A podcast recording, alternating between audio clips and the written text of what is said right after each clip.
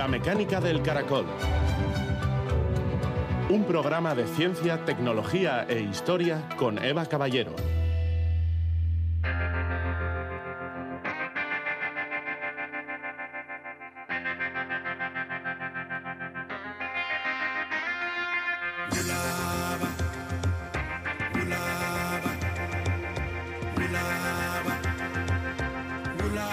Si quieres ser un buen arqueólogo, tienes que salir de la biblioteca. Indiana Jones, arqueólogo de película.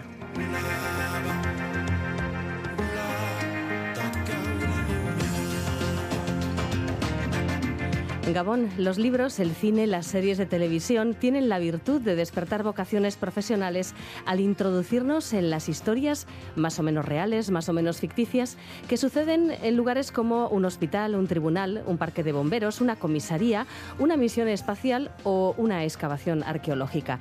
Se acaba de estrenar la última película de la saga de Indiana Jones, Indiana Jones y el Dial del Destino. Y hay que decir que aunque este personaje tiene más de saqueador de tumbas que de arqueólogo, es incuestionable que ha despertado auténticas pasiones por esta disciplina y seguramente unas cuantas vocaciones. Hoy presentamos el último libro de Jordi Serrayonga, que ha dedicado su vida a viajar por el mundo para sacar a la luz el pasado enterrado, sean fósiles de homininos, de huevos de dinosaurio, pinturas rupestres en el corazón de África o el modo de vida de cazadores recolectores australianos. Un arqueólogo nómada en busca del Dr. Jones es el título de este libro que recoge historias de viajes por todo el mundo, de expolios, de tesoros que pueden ser de oro o de barro cocido, porque lo importante es lo que cuentan. En fin, historias de gentes y de espacios naturales que intentan además sobrevivir al paso del tiempo. Este libro es hoy nuestro primer argumento. Desde el espacio dos noticias. Un análisis del universo primitivo revela que poco después del Big Bang el tiempo fluía cinco veces más lento. Y la Agencia Espacial Europea ha publicado las primeras animaciones del detector de rayos instalados en el satélite Meteosat de última generación lanzado en diciembre de 2022. Estos datos mejorarán la predicción de las tormentas. Y terminaremos el programa con José Ramorejón y una historia a caballo entre Cuba, Bilbao y París. La historia de Rafael Padilla, conocido como Chocolat. Niño esclavo, estibador en los muelles en Bilbao, alcanzó la fama como payaso en París y murió en la pobreza. En 2016 le dedicaron una película. Nos ha salido, la verdad, un programa bastante cinematográfico. Comenzamos.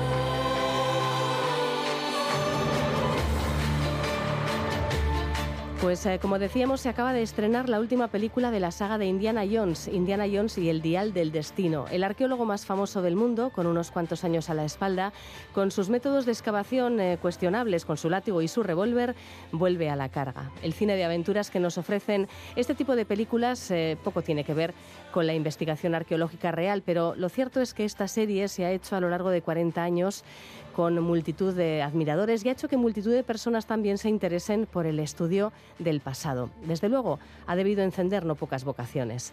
Nuestro invitado puede dar fe de ello. Jordi Serrayonga es arqueólogo, naturalista, explorador y peliculero. Ejerce como profesor en la Universidad Autónoma de Barcelona y en la Universitat Oberta de Cataluña. Es premio de investigación de la Sociedad Geográfica Española y autor de varios libros de divulgación científica. Este último libro se titula Un arqueólogo nómada, en busca del Dr. Jones. Un libro en el que explica sus experiencias por todo el mundo y cómo excavar y estudiar el pasado sin rendirse en el intento. Un libro de la editorial Despertaferro que presentamos ya con su autor. Hola, buenas noches, Jordi. Buenas noches, Eva. Steven Spielberg tiene la virtud de rodar películas que despiertan pasiones en torno al tema que abordan. Lo vimos con los dinosaurios y la genética con Parque Jurásico y, con la arqueología en el caso de Indiana Jones y, la saga además continúa. Son éxitos de taquilla que hacen que el público quiera saber más sobre estos temas. Eh, eso sí, hay que tener en cuenta que son pelis cargadas de licencias poéticas y de ciencia ficción. En el caso de Indiana Jones, ¿qué supuso para ti en lo que respecta a tu elección de profesión? ¿Y, cómo ves a Indiana Jones desde el punto de vista ya profesional? ¿Se parece a los arqueólogos de principios del siglo XX o es una, una ficción de tomo y lomo? Pues bien, me gusta mucho que me hagas esta pregunta desde un punto de vista de lo que influyó para lo que es mi profesión actual como arqueólogo. He de decir que yo vi la película con En busca de la arca perdida, la primera entrega eh, la vi en su estreno en 1981. Me llevó mi padre al Cine Urgel de, de Barcelona y, y, allí yo tenía 12 años y realmente yo a esos 12 años, aunque pueda parecer extraño, ya quería ser arqueólogo. Pero claro, al ver la película, pues ese sueño todavía adquirió mayor eh, relevancia, ¿no? Por lo tanto, de decir que sí, que el personaje de Indiana Jones, aunque yo quería ser ya arqueólogo, pues no hizo más que afianzar eh, dicha, dicha inquietud, ¿no? Y hoy, como científico, como arqueólogo que se dedica a estudiar los pueblos del pasado desde un punto de vista, podríamos decir, metodológico, empírico, etcétera, he de decir que, y ya en ese momento, pues ya lo vimos muy claro, ¿no? Yo creo que todo el mundo que vea una película de Indiana Jones tendría que saber un poco separar entre la realidad y la ficción, pero sí que es cierto que en, la película no se nos esconde, o en las películas, eh, lo que fue la arqueología de, la arqueología, es decir, el, el hecho de que antes de los arqueólogos modernos, antes de los arqueólogos actuales, existía una arqueología dominada por los anticuarios, los coleccionistas, los cacharrólogos, que es algo que intento explicar también en el libro, y esos investigadores e investigadoras pues iban más en busca del objeto de la aventura que no de, reconstruir precisamente el pasado desde una visión científica. No existía la metodología actual. Por lo tanto, las películas de Indiana Jones, eh, además de esas licencias cinematográficas que ya comentabas, ¿no? Pues nadie salta de un avión en marcha y sobrevive, ¿no? O nadie se agarra a un submarino y también eh, sobrevive sin ahogarse, pero sí que es cierto que desde el punto de vista de retratarnos lo que eran los arqueólogos del pasado, están muy bien hechas. no existió ningún arqueólogo llamado Indiana Jones, pero eh, arqueólogos vestidos como él y actuando como él existieron muchos. Eh, ya que mencionas eh, ese afán por, em, coleccionar piezas eh, exóticas, por ejemplo, claro, en, las pelis de Indiana Jones este personaje se centra mucho en buscar artefactos pues, con un aura de misticismo y, que son también pues, pues muy míticos, ¿no? como el Santo Grial o el Arca de la Alianza. Pero hoy en día, y posiblemente lo que comentabas, ¿no? pues regía mucho la búsqueda del artefacto, de la pieza preciosa que, que lucir en una colección. Pero hoy en día sigue habiendo una cierta obsesión por, por la calidad de las piezas para, para, mostrar en un museo que una excavación arqueológica sea exitosa, ¿viene marcada también por esto o, bueno, ya hemos evolucionado en este sentido? Bien, en, el, en el ámbito académico hemos evolucionado muchísimo en este sentido y existieron eh, hasta no hace muy poco, bueno, hasta hace no mucho, existieron arqueólogos y arqueólogas que cuando iban a una excavación, pues eh, se quedaban solo con aquellas cerámicas que estaban enteras y que estaban decoradas, o de todos los objetos que aparecían en un ajuar funerario, en un megalito o en un asentamiento prehistórico o histórico, pues se quedaban con aquellos objetos que eran de oro, que eran de plata y que eran, podríamos decir, entre comillas, más bellos y a la vez más valiosos. ¿no? Eh, ¿Qué ocurre? Que hoy en día esto no es así. Para nosotros, eh, para los arqueólogos y arqueólogas de la actualidad, nos puede dar tanta información o más una espina de pescado o una pequeña costilla de hueso de animal o un pequeño vaso cerámico sin decorar, fragmentado, etcétera, y tosco, que no a veces un ajuar eh, pues muy valioso desde el punto de vista monetario, pues porque está constituido eh, de objetos, como os decía, pues de metales nobles. Por lo tanto, hoy en día, en, cualquier objeto que aparece en la excavación, desde un pequeño trozo de carbón que nos puede determinar que allí hubo un, fuego intencional hecho por los humanos, eh, hasta, pues, por ejemplo, una pequeña eh, cánula de pluma que nos indica que aquellos individuos quizás se decoraron con plumas, o un pequeño resto de ocre que nos permita ver que quizás decoraron sus cuerpos con, con pintura roja, o donde estaban preparando el ocre para sus pinturas rupestres que después eh, realizarían en cuevas. Todos esos elementos son importantísimos. Sí que es cierto que después, cuando salimos del mundo académico y nos vamos al mundo de comunicar los conocimientos y, cuando los medios de comunicación necesitan pues mostrar lo que es nuestro trabajo, claro, cuando aparece una pieza, podríamos decir espectacular, petén, fetichista, pues estas piezas adquieren mucha importancia. En el caso de la evolución humana, que es el campo en el que me dedico más actualmente, en el campo de la evolución humana, hay arqueólogos y arqueólogas que se han pasado la vida encontrando objetos de piedra que son artefactos hechos por nuestros ancestros y los han encontrado a miles que quizás no han visto jamás su cara en la portada de un diario, ¿no? como una noticia con titular. En cambio, cuando hallamos, por ejemplo, un cráneo de un hominino prehistórico, sea un neandertal, sea eh, por ejemplo, un australopiteco, un homo habilis, esos cráneos de individuos del pasado que tienen a veces millones de años o cientos, miles o cientos de miles de años, pues acaparan eh, los medios de comunicación y las fotografías porque es un elemento espectacular, porque está muy relacionado con nosotros, le vemos una cara, etcétera, etcétera, ¿no? Pero aún así, eso no nos tiene que, eso simplemente es un, eh, es un, podríamos decir, un reflejo, podríamos decir, de lo que es buscar espectacularidad al, descubrimiento. Pero la ciencia trabaja con cualquier tipo de objeto y cualquier tipo de elemento, vestigio, fósil que hayamos en la excavación. Eh, lo cierto es que si nos fijamos en los grandes museos, en las impresionantes colecciones de museos como el Británico o el Louvre en París, eh, ¿hasta qué punto em, bueno, pues, se muestran piezas que, son fruto del expolio de materiales de otros países? Allí sí que vemos las grandes con mayúsculas, con mayúsculas y en negrita y con exclamaciones, las grandes piezas de la arqueología mundial, ¿verdad? Em, pero bueno, ¿hasta qué, ¿hasta qué punto son fruto de, de saqueos, de expolios? Bien, pues eh, de alguna manera eh, sí, son producto eh, de unas épocas en las que, como hemos comentado, reflejan muy bien las películas de Indiana Jones. Por ejemplo, principios del siglo XX todavía se trabajaba de esta manera, en ir en busca sobre todo del, del objeto. Pero antes, en el siglo XVIII, siglo XIX, también estos anticuarios y coleccionistas que iban en busca de objetos se fijaban sobre todo en aquellos pues más espectaculares, más valiosos, etcétera.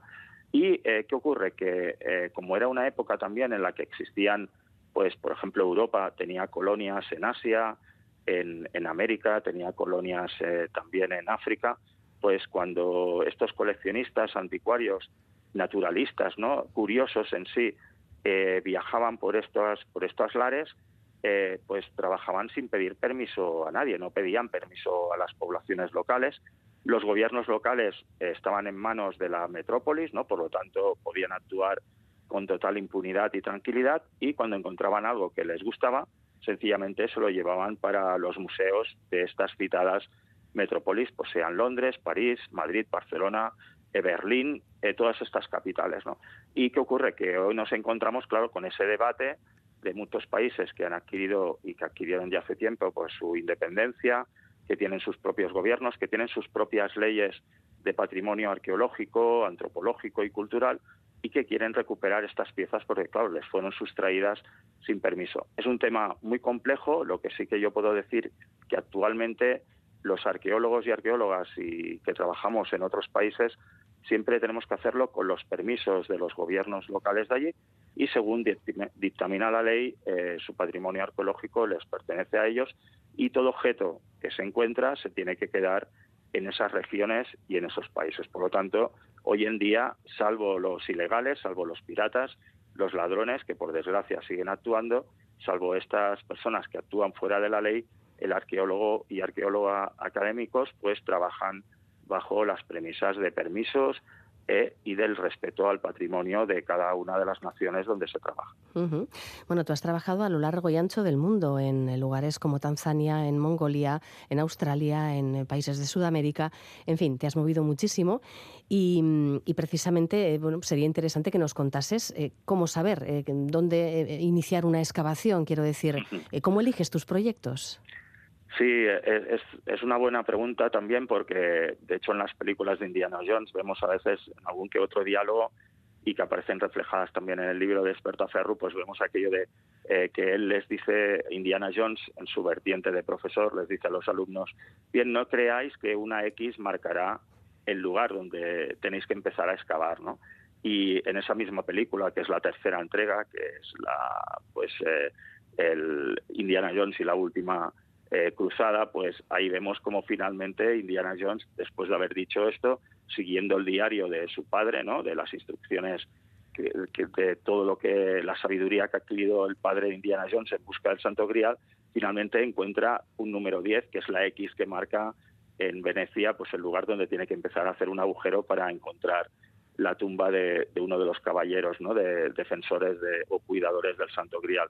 Claro, nosotros cuando excavamos esto no existe, es decir, efectivamente no hay una X que marca el lugar. Sí que es cierto que eh, nosotros podemos trabajar de dos maneras. Una es cuando vamos a trabajar a zonas donde ya alguno de nuestros eh, predecesores o predecesoras estuvo excavando hace 20 años, 30 años, 50, y sabemos bien la ubicación del lugar donde encontró objetos o materiales que nos interesan a nosotros y ahí ya vamos un poco sobre seguro, no de lo que encontraremos, pero es que sí que hay material.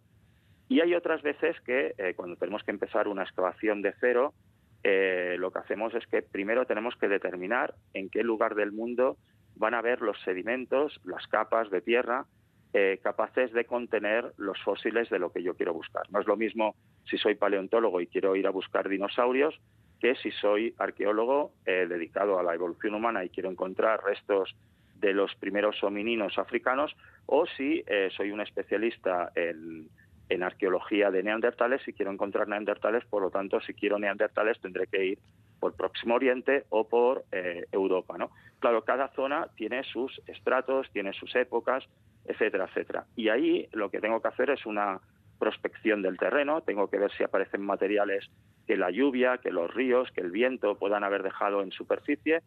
Si los hallo, que es lo que llamamos prospección, tengo que ver si se hayan de alguna manera ubicados en estratos eh, arqueológicos y paleontológicos y si los hallo ubicados en esos estratos es cuando ya empiezo una excavación. Por lo tanto, esa X tenemos que elaborarla mucho y, nunca es aquello de ir a buscar una aguja en un pajar, sino que tenemos que decidir muy bien dónde tenemos que ir a excavar, porque excavar vale mucho dinero, eh, tenemos que utilizar muchos medios y eh, excavar a la tuntum pues sería algo eh, que perderíamos mucho capital, pero a la vez perderíamos mucho tiempo y prestigio, ¿no? Por lo tanto, tenemos que excavar de una manera muy metodológica. En el libro narras bueno, pues historias relacionadas con la investigación de culturas antiguas, incluso el trabajo en yacimientos paleontológicos, con huevos de dinosaurios. Bueno, mm, temas eh, muy, muy variados, también relacionados, por ejemplo, con el análisis de la evolución humana. ¿En qué lugares crees que quedan grandes descubrimientos por hacer? Pues precisamente sobre estos grandes eh, temas, la evolución humana, las antiguas culturas, incluso animales desaparecidos. ¿Qué lugares eh, que quizás has visitado ya y que, te parece que, tienen todavía mucho potencial, te parecería fantástico poder seguir estudiando? Pues bien, esta pregunta es interesantísima porque muchas veces cuando estamos en el contexto de sociedades geográficas y de, y, de grupos de investigación entre los alumnos y alumnas, a veces corre un poco la, opinión de que han llegado tarde, ¿no? de que todos los grandes descubrimientos eh, se han hecho ya ¿no? por parte de arqueólogos y arqueólogas del siglo XVIII, siglo XIX, que se dedicaron a expoliar grandes zonas, que iban demasiado rápido excavando y que no les han dejado nada, ¿no? Por ejemplo, el tema del Valle de los Reyes, ¿no? Pues que allí pues tuvimos la suerte de Howard Carter que, que a principios del siglo XX pues dio con empeño, ¿no? Eh, y sin tener una X, pero sí con tener una sí que tenía la certeza que todavía faltaba el hallazgo de una tumba de, de, un faraón que no se hubiese hallado, pues que era el caso del Tutankamón. Pues bien, finalmente lo halló, ¿no? Y ahí tenemos el ejemplo de un Howard Carter que podría haberse rendido perfectamente. De hecho, su predecesor, Davis, que era un norteamericano millonario aficionado a la egiptología y la arqueología, eh, abandonó la concesión arqueológica del Valle de los Reyes a principios del siglo XX pensando que ya se había excavado todo allí. Y es cuando Howard Carter encuentra pues eh, la tumba de Tutankamón. Pero mm, ahora tenemos el ejemplo, mientras eh, estamos hablando nosotros, seguramente pues todavía están excavando o han acabado ya de excavar en, Atapuerca, ¿no? Pues cada campaña en Atapuerca se encuentran grandes descubrimientos, ¿no?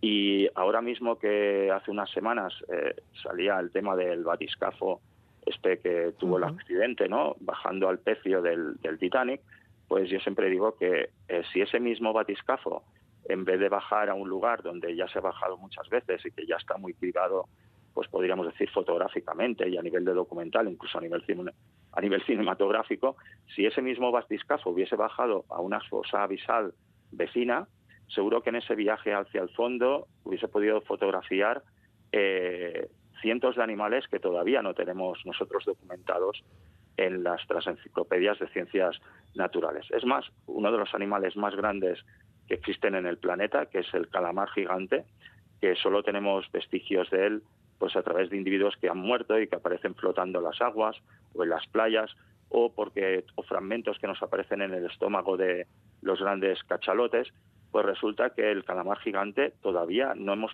prácticamente He podido filmarle en, su hábitat. Se tiene alguna pequeña filmación de alguno moribundo, se tiene alguna fotografía hecha con cámara trampa, pero no tenemos reportajes ni certitud científica de cómo vive ahí en grandes profundidades un animal que tiene un ojo que, que, que, bueno que posee el tamaño de una pelota de fútbol reglamentario, ¿no? Por lo tanto, esos animales que viven en, en pleno siglo XXI, pues no los tenemos estudiados. No podemos saber cómo combaten a los cachalotes cuando estos cuando estas grandes ballenas bajan para comérselos, ¿no? No sabemos cómo se reproducen. Por lo tanto, eh, el decir que está todo por descubrir mm, no es cierto. Existen muchísimas cosas por descubrir. Pensad que las excavaciones son muy caras. Solo podemos excavar en pequeñas zonas, en pequeñas regiones, pequeñas eh, localizaciones y solo con que te muevas dos kilómetros más o, diez kilómetros más, lo mismo ahí te está esperando un yacimiento impresionante. Por lo tanto, todavía hay mucho por descubrir. Cuentas en este libro, Un arqueólogo nómada en busca del doctor Jones, que Indiana Jones tenía otros intereses en lo que respecta al estudio del pasado, porque había visto muchos conflictos armados, eh, desde luego es ajeno a la crisis energética, al cambio climático. Eh, ¿Cuáles son tus intereses? Bien, mis, intereses, eh, por supuesto, son los de reconstruir el pasado, pero a la vez soy ciudadano del mundo. Es muy normal que en los tiempos de Indiana Jones él pudiese estar preocupado por la violencia que podía adquirir eh, la humanidad, ¿no? Él es partícipe de, guerras y, de una de ellas, bueno, él conoce de pequeño eh, en el universo extendido de Indiana Jones, se hizo una serie por parte de George Lucas que fue el joven Indiana Jones donde lo vemos precisamente viajando por África de muy pequeño y donde conoce pues los problemas de la Primera Guerra Mundial. Él mismo, de joven, participa en la Primera Guerra Mundial, pero eh, después se verá implicado totalmente en lo que es la Segunda Guerra Mundial, él luchará al lado de los aliados y se dará cuenta pues de las consecuencias de pues por ejemplo del nazismo, pero también de la avaricia de, de las otras naciones. Eh, después en la Guerra Fría vivirá todo el tema pues, de, que esta película ahora mismo, la quinta entrega la tenemos ahí metida en el año 69, claro, Guerra del Vietnam, eh, cuestiones como el pacifismo, como el belicismo, etcétera, ¿no? Pero ¿qué ocurre? Que sí que es cierto que, Indiana Jones todavía es ajeno, en el 69 todavía la gente no era del todo consciente de lo que podía significar que la especie humana depredase sin, bueno, pues sin miramientos los eh, recursos económicos, los recursos naturales del, planeta. ¿no? ¿Qué ocurre? Que en el 69 todavía ibas a una gasolinera en Estados Unidos y podías llevar, llenar el, depósito de un gran Cadillac, ¿no? Eh, y nadie pensaba en qué podía ocurrir. Pero en el 69 llegamos a la Luna, que es una de las cosas que aparecen reflejadas en la, película. Y Neil Armstrong, que era muy amigo de, de un gran científico que tuve el honor de conocer, que era Joan Uró, un gran bioquímico catalán que, que fue uno de los, podríamos decir, fundadores de la bioquímica a nivel mundial, pues eh, Joan Uró, cuando estaba en Estados Unidos y trabajó para la NASA en el proyecto Apolo y después en el proyecto Viking, pues eh, la misión a Marte, eh, dice que cuando bajó Neil Armstrong de, la misión Apolo 11, que vino muy tocado anímicamente, ¿no? Vino contento, pero a la vez triste. Y, y Joan Uró hablando con él le decía, ¿por qué estás así? ¿no? Y le dice, mira, porque desde allí de la, desde la luna, desde allí de los, desde el módulo, he podido ver lo pequeños que somos, ¿no? He podido ver que la Tierra, desde allí, somos como, tenemos el tamaño de, una moneda, ¿no? De una moneda de dólar, ¿no? Y que hay unos límites. Por lo tanto, ¿qué ocurre? Que que ya había gente que empezó a plantearse en los 60, 70 que nosotros íbamos por un camino demasiado depredador. Y una de estas personas fue precisamente, pues, eh, por ejemplo, Carl Sagan. Carl Sagan, eh, un gran investigador norteamericano que nos regaló a todos la serie junto con Andrew Druidan de, del Cosmos, ¿no? la serie Cosmos de 13 episodios que vimos muchos por televisión, pues se juntó con, con un elenco de gente en aquella época como Félix Rodríguez de la Fuente, eh, Sir David Attenborough, eh, eh, Jacques Cousteau, que nos dieron unos documentales donde ya se empezaba a marcar esa necesidad de proteger el, medio, junto con biólogas interesantísimas como Lynn Margulis, que fue la primera mujer precisamente de, de Carl Sagan, Lynn Margulis que empezaron también a denunciar que o teníamos cuidado con lo que hacíamos en la naturaleza, en la Tierra, o la especie humana estaba en peligro de, extinción. Y eso es lo que me preocupa a mí, ¿no? Yo como arqueólogo y como paleontólogo y como experto en evolución humana, yo creo que la arqueología y la paleontología son disciplinas, que es algo que desarrollé en mi libro anterior, El dioses con pies de barro.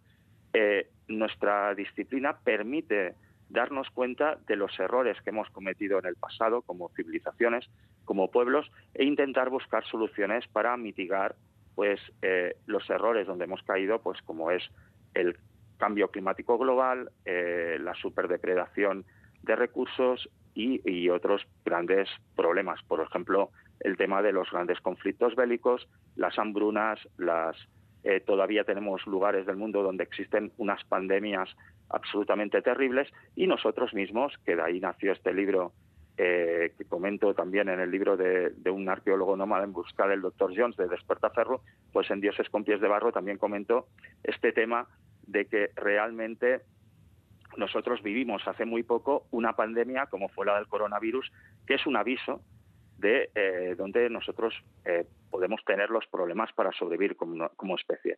Cuidado, la extinción de la especie es algo que nos lo dictamina también el estudio del pasado desde los dinosaurios a los australopitecos, que vivieron algunos de ellos más de un millón de años, todas estas especies se han extinguido y la nuestra no tiene por qué ser una excepción. Por lo tanto, cuando decimos que vamos a acabar con el planeta, esto es una falacia, no vamos a acabar con el planeta, vamos a acabar con la vida de la especie humana. Y nosotros como padres, como abuelos, como ciudadanos del mundo tenemos la misión de intentar que esto no sea así. Y ahí, pues, como comento en, un arqueólogo nómada en busca del doctor Jones, ahí es donde los arqueólogos y arqueólogas tienen un gran papel, que es darnos información de cómo actuamos en el pasado. Por lo tanto, estas disciplinas que a veces son vistas como románticas, porque excavamos el pasado como si fuera algo que no sirve para nada, pues eh, realmente son disciplinas que nos pueden servir tanto como la biomedicina, la bioquímica o la robótica o la inteligencia artificial, ¿no? Para vivir mejor. Bueno, pues en este libro no solamente cuentas eh, historias de expediciones por todo el mundo. Por cierto, una, una pregunta brevita. ¿Con cuántos idiomas te apañas, Jordi, por curiosidad? Pues bien, eh, de hecho, yo lo que intento explicarle a mi hijo es que, que, se meta a fondo con el inglés, ¿no? Porque con el inglés nos podemos mover bastante por el mundo pero aún así yo soy de los del sistema de educación pública que me tocó el francés por decreto y el inglés lo tuve que aprender de manera autodidacta, ¿no? Pero sí que es cierto que el inglés te ayuda muchísimo, pero en ciertos lugares del mundo sí que donde no hay ni inglés ni, ni castellano ni catalán, pues allí me he tenido que mover pues muchas veces aprendiendo o chapurreando pues las lenguas locales, como es el caso del swahili, que es una lengua además muy muy importante y muy y muy y muy importante, bueno, y, muy bueno de conocer porque la hablan millones de personas en África, es una lengua franca, pero que más o menos la chapurreas y evidentemente cuando estoy con los Hatsabe o cuando he estado con aborígenes australianos, eh, cuando hablan sus propios dialectos, sus propias lenguas, ahí te tienes que mover muchas veces con, bueno, siempre te tienes que mover con un intérprete, ¿no? Es imposible aprender todas las lenguas, ¿no? Como hacen los eh, héroes estos de las películas sí, verdad. que, cambian el chip cada dos por tres, pues bueno, pues eh, es bastante complejo. Sí, sí, sí. Bueno, pues historias de viajes, de expediciones por todo el mundo, dibujos de, tu libreta de campo y reflexiones, muchas reflexiones sobre esta profesión tan apasionante en este libro, Un arqueólogo nómada en busca del doctor Jones de Jordi Serrayonga, publicado por la editorial Despertaferro. Muchísimas gracias Jordi por este rato tan agradable y nada, pues que disfrutes de la última peli de la saga. Un saludo. Muchas gracias, Eva. Un saludo.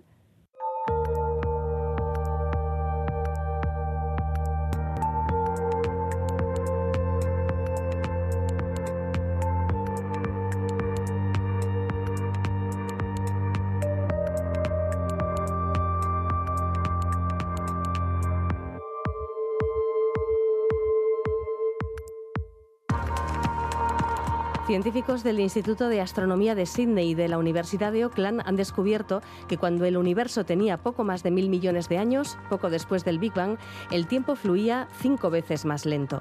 La teoría general de la relatividad de Einstein dice algo parecido, que deberíamos observar el universo distante y por lo tanto más antiguo funcionando a un ritmo mucho más lento que en la actualidad. Sin embargo, mirar hacia atrás en el tiempo no es sencillo. Ahora un equipo ha conseguido mirar ese universo primigenio usando cuásares como relojes. Los cuásares son agujeros negros supermasivos e hiperactivos situados en el centro de las primeras galaxias. Utilizando datos observados de 190 de estos cuásares, han podido estandarizar las señales que emiten, algo así como el tic-tac de un reloj. Mediante complejos análisis, los autores de este estudio han encontrado la expansión del universo impresa en el tic-tac de cada cuásar. Así, han confirmado la imagen que definió Einstein de un universo en expansión que se acelera a medida que envejece, tal y como predijo en la teoría de la relatividad. La Agencia Espacial Europea, junto con la Organización Europea para la Explotación de Satélites Meteorológicos, ha publicado hoy las primeras animaciones del detector de rayos instalado a bordo del primer satélite Meteosat de tercera generación, que fue lanzado en diciembre de 2022. Este instrumento puede detectar de forma continua destellos rápidos de rayos en la atmósfera terrestre, ya sea de día o de noche, y desde una distancia de 36.000 kilómetros, gracias a cuatro cámaras que abarcan Europa, África, Oriente Medio y partes de Sudamérica. Cada cámara puede captar hasta mil imágenes por segundo y observar continuamente la actividad de los rayos desde el espacio. Cada animación que han publicado contiene una secuencia de imágenes creadas al recopilar mediciones de rayos de un minuto de duración, superpuestas en una sola imagen de la Tierra. Si acudís al muro de Facebook de la Mecánica del Caracol, podéis ver estas animaciones. Por ejemplo, en la correspondiente a Europa se puede ver que el norte de Escandinavia nunca oscurece del todo porque es verano. Las tormentas locales aparecen durante la tarde en el centro y sur de Europa unas tormentas que se forman a medida que el sol calienta el suelo durante el día y se disipan con relativa rapidez tras la puesta de sol. Sobre el Mediterráneo pueden verse también algunos sistemas de tormentas más persistentes que permanecen activos durante toda la noche. Esta animación, la del zoom en Europa concretamente, se realizó utilizando datos del 8 al 11 de junio. Estos datos que proporciona el detector de rayos brindarán a los meteorólogos una mayor seguridad a la hora de predecir la aparición y evolución de fuertes tormentas, en particular en regiones remotas y en los océanos, donde la capacidad de detección de rayos es limitada con los sistemas actuales. Esta información es muy valiosa para la seguridad del tráfico aéreo, ya que los rayos constituyen un alto riesgo para los instrumentos que hay a bordo de las aeronaves. El detector Meteosat de tercera generación se encuentra actualmente en fase de calibración de instrumentos y validación de datos. Este trabajo estará ya disponible para su uso operativo a principios de 2024. La Tierra gira alrededor del Sol, describiendo una órbita elíptica de 930 millones de kilómetros a una velocidad media de 107.280 kilómetros por hora, lo que supone que recorre la distancia en 365 días y casi 6 horas. Dentro de esta órbita, nuestro planeta atraviesa este jueves 6 de julio el punto más alejado del Sol, un hito astronómico que se conoce como afelio y que tiene lugar cada año entre el 2 y el 7 de julio. Bien, pues este jueves 6 de julio a las 22.06 de la noche, nuestra distancia al Sol será de algo más de 152 millones de kilómetros, es decir, unos 5 millones de kilómetros más que en el momento de menor distancia, algo que sucedió el 4 de enero momento en el que se alcanzó el perihelio. El astrónomo Johannes Kepler se dio cuenta de que la línea que conecta a los planetas y al Sol abarca igual área e igual lapso de tiempo. Esto significa que cuando los planetas están cerca del Sol en su órbita, se mueven más deprisa que cuando están más lejos. De acuerdo, por tanto, con la segunda ley de Kepler, la velocidad de traslación de la Tierra varía, efectivamente, según el lugar de la órbita en el que el planeta se encuentra. Durante el perihelio, la menor distancia al Sol, la velocidad aumenta hasta 110.700 kilómetros por hora, mientras que se reduce hasta la mínima velocidad del afelio, con 103.536 kilómetros por hora.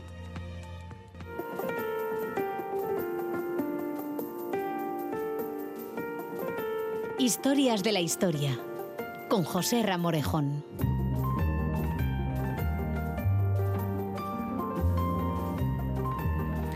José Ramorejón, nuestro compañero que los domingos de 11 a 12 de la noche presenta el programa Dirección Asistida, un programa destinado a informar a la audiencia sobre temas relacionados con los automóviles y con, y con la movilidad, un tema pues de máxima importancia hoy en día, sobre todo en el ámbito urbano, que, estamos siempre hablando de la importancia que tiene el diseño de las ciudades y la movilidad es una de las claves. José Ra, ¿qué tal, Gabón? Muy bien, pues eh, aquí con gusto un día más en eh, la mecánica del caracol.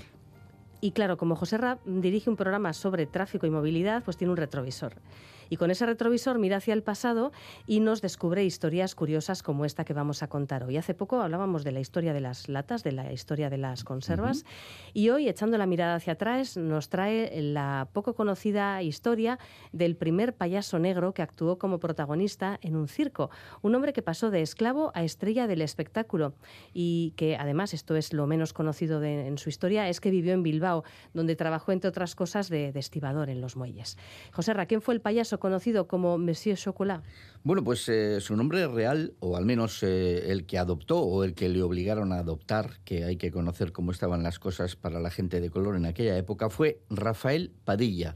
Había nacido en Cuba, no se sabe muy bien si en 1865 o en 1868, aunque esta última fecha es eh, la que más se repite y la que más se da por buena. Nació esclavo lo siguió siendo incluso cuando se había abolido la esclavitud en España. No conoció, decía él, a sus padres, de los que aseguraba no tener el más mínimo recuerdo y que eh, solo recordaba que fue criado por una mujer en los suburbios de La Habana. ¿Y cómo llegó a Bilbao? Pues mira, siendo un niño de unos 11 años más o menos, lo compró por 11 onzas de oro, un empresario de Sopuerta. Este hombre se llamaba Patricio Castaño Capetillo y se lo trajo a las encartaciones vizcaínas. Aunque en 1870 la esclavitud ya había sido abolido, este Patricio Castaño eludió la ley asegurando que lo había contratado como criado para cuidar a su madre. En realidad parece que el trato que recibió en eh, las encartaciones no, no, fue muy humano, a excepción, curiosamente, del que eh, le, prestó eh, la madre de Patricio Castaño. Esta mujer llegó a coger, por lo visto, mucho cariño a Rafael pero eh, el resto de la casa eh, lo rechazaba. Tenía que dormir en la cuadra. Se dice, aunque esto no sé muy bien si es eh, leyenda o, si tiene algo de fundamento, que cuando llegó a la casa las tres mujeres de la casa lo metieron en un barreño y le frotaron hasta hacerle sangrar pensando que en la negritud era en realidad roña, para que te hagas una idea. Con este trato que recibió el, el, pobre chaval en ese momento, no, no es de extrañar que cuando fue creciendo, aunque aún siendo niño, decidió fugarse, eh, huir, puso tierra de por medio y, se dirigió a Bilbao. Eh, sus amos, ¿no? Eh, en realidad amos más que empleadores, pusieron denuncia, pero claro, no podían denunciarle como esclavo fugado porque la esclavitud estaba, estaba abolida. Así que tenemos a Rafael ya como hombre libre, bueno, como chaval libre, porque sería muy jovencito. Efectivamente. Em, instalado en Bilbao. ¿Qué hizo tras fugarse? Pues mira, eh, aquí efectivamente comienza su estancia en Bilbao durante unos años, eh, em, eh, después acabó en París, que es lo que vamos a contar. Aquí se buscó la vida como pudo. Trabajó, se sabe que trabajó de minero, se, se sabe que trabajó en los muelles, cargando y descargando barcos en los muelles de la Ría, que entonces era donde estaba el puerto de Bilbao. Eh, eh, también bailaba en los cafés y fue precisamente bailando en, en un café donde le vio un payaso inglés llamado Tony Gris actuaba en la villa con su compañía ecuestre del Circo Alegría y Gris le propuso unirse a su troupe donde actuó con el irónico nombre de El Rubio. Hay que recordar que eh, Rafael Padilla era negro, negro como el carbón y de pelo negro, negro. Así que es evidente que este apodo que le pusieron era más irónico que otra cosa. ¿Y cómo acabó en París? Pues mira, en 1886 eh, eh, Tony Gris eh, fue contratado junto a otro payaso portugués y al propio Rafael para actuar en el Nouveau Cirque, un circo estable que, se, que se instaló en la capital francesa. Allí el protagonismo de, nuestro personaje fue creciendo y, y, allí le pusieron el nombre de Chocolat que chocolate era el eufemismo que utilizaban los franceses para llamar a la gente de, color. La verdad es que Chocolat eh, triunfó porque eh, en un solo año, en 1887, ya protagoniza un espectáculo. Es el primer hombre de color eh, que protagoniza un, espectáculo en, en, Francia. El director del Nouveau Cirque, Raoul Donval, eh, ve el potencial de, Chocolat y entonces le propone a su payaso estrella, que se llamaba eh, Georges eh, Fotit, le propone hacer pareja artística.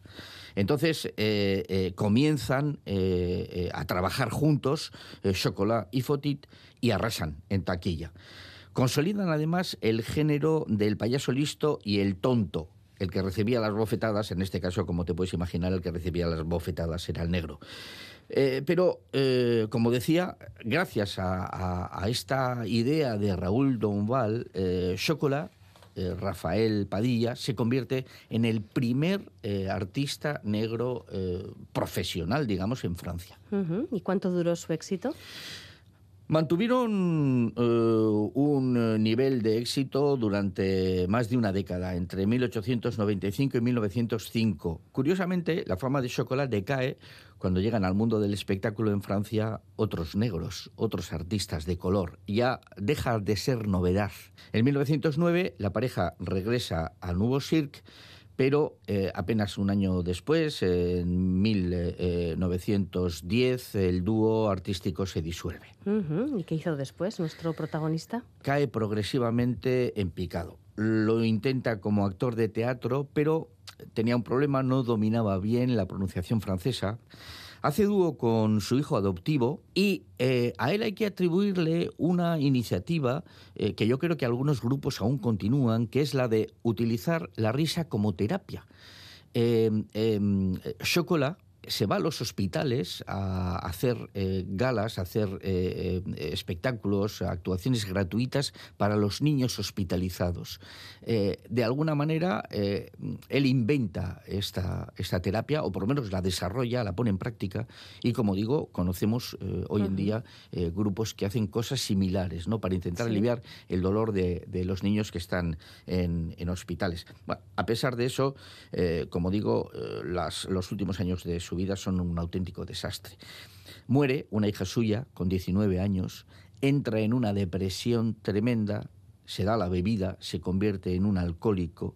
Él aún sigue trabajando, pero ya de una manera un poco decadente en, algunos circos ambulantes, y finalmente muere en un hotel de Burdeos el 4 de noviembre de 1917, cuando eh, estaba de gira precisamente con el circo Rancy. Sí, aquí su historia la verdad es que no era muy, muy conocida, pero en Francia tuvo mucho éxito, o sea que, que quizás allí sí que se le recuerda de alguna forma. Eh, sí, y además eh, fue personaje de, publicidad, una publicidad de la época un tanto racista, pero, pero fue un personaje muy, muy conocido y que, como digo, se utilizó en anuncios, por ejemplo, de jabón, en anuncios de chocolate, eh, y, su, su figura, la de chocolate, todavía, al menos en la gente más mayor, los ecos de su nombre todavía, todavía suenan se es muy, muy corriente en Francia que eh, pues estos personajes populares, cuando fallecen,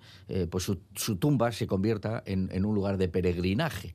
En el caso de, de, Chocolat es imposible, porque fue enterrado en una tumba en tierra. A los 15 años esas tumbas se levantaban y no existe ningún resto ya de, de, Chocolat. Desgraciadamente no, no hay peregrinaje. Sí que hay algunas cosas que lo recuerdan, eh, como por ejemplo eh, una placa eh, que el Ayuntamiento de París colocó cuando se estrenó una de las varias películas en las que aparece como personaje. En algunas aparece simplemente de refilón y en otras, como la de 2016, que interpreta Omar Sy, es, es un poco una película biográfica. Bueno, con eh, sus licencias. Eh, con, muchas licencias, con muchas licencias, pero bueno, eh, pero es una película que recuerda la figura que está basada y que recuerda la figura de Rafael Padilla Chocolat. como digo, con motivo de esta película y de la también el éxito que tuvo la, cinta, en el Ayuntamiento de París en 2016 colocó una placa en recuerdo de Chocolat en el 251 de la calle Saint-Honoré, que es donde estuvo precisamente el circo, el, el Nouveau Cirque, el circo en el que él comenzó a, actuar en Francia. Y hay que recordar que también en Bilbao eh, eh, hacemos memoria y también en Bilbao tenemos una placa que recuerda el paso por, eh, por la villa como sobre todo como estibador, como, como Rafael Padilla el rubio dicen. Eh, sí, el rubio era el apodo que le habían puesto eh, aquí, el, apodo con el que llegó a Francia, aunque allí le cambiaron de nombre, ¿no? Eh, en el muelle de Marzana, que fue uno de los lugares donde él trabajó, además de las minas, como hemos mencionado antes, hay una placa que recuerda el paso de este personaje por por Bilbao. Una placa que invito a descubrir a cualquiera que eh, se acerque o se pase un día por, por aquí, por la villa.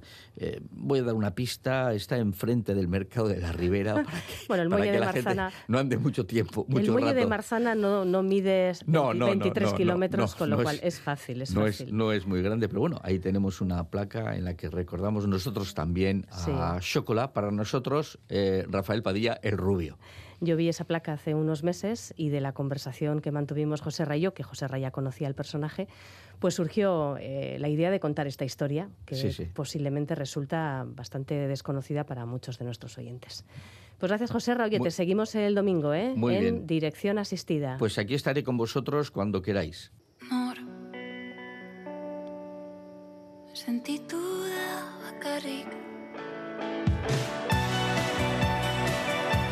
Terminamos este primer eh, programa de la temporada veraniega en la que estrenamos horario de 10 a 11 de la noche y de 5 a 6 de la madrugada. Así seguiremos eh, durante los meses de julio y agosto. Agur, hasta mañana.